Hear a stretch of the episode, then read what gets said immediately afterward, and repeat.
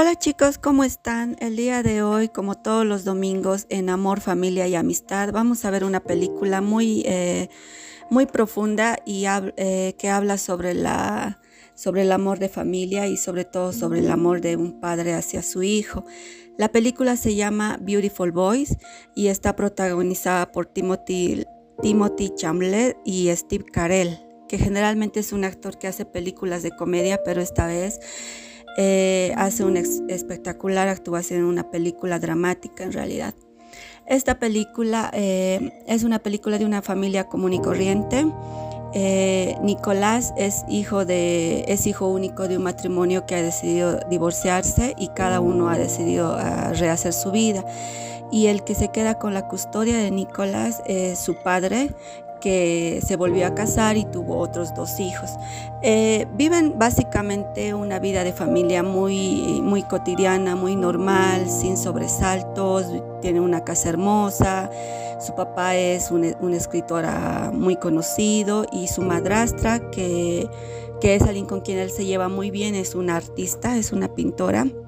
Entonces, lleva básicamente una vida muy tranquila desde que era niño, sin sobresaltos, sin traumas, sin problemas, sin desamor, al contrario, todo lo contrario, es un hogar muy, muy eh, lleno de armonía y de amor, pero por cosas de la vida, Nicolás llegando a la adolescencia más o menos, empieza a meterse... Eh, a las drogas, a consumir marihuana, empieza por marihuana, que es una droga muy, muy eh, conocida como una droga muy suave, muy, eh, muy inofensiva, pero que a la larga te abre las puertas para experimentar con drogas un poco más duras.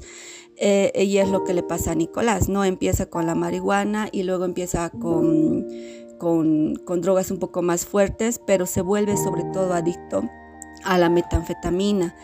Eh, y su padre se da cuenta, se empieza a dar cuenta al ver sus cambios de actitudes, al ver eh, que, empezaba a desaparecer de la casa, desaparecía un par de días, luego volvía.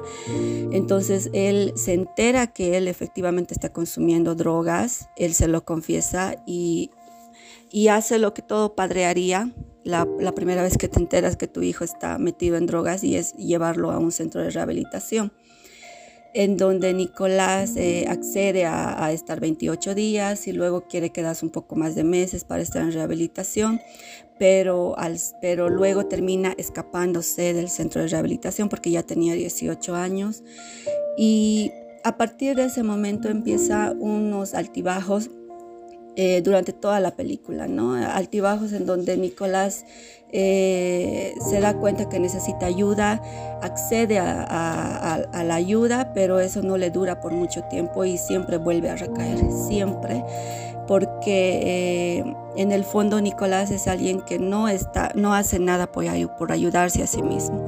Y su padre, eh, como cualquier padre, siempre eh, trata de ayudarlo, siempre corre en su rescate cada vez que lo ve recaer, hasta que al final... Em, pasan muchas cosas durante toda la película, em, pero al final su padre se da cuenta que lastimosamente no puede hacer más de lo que está en sus manos, porque todo empieza a salir, eh, se empieza a salir fuera de control.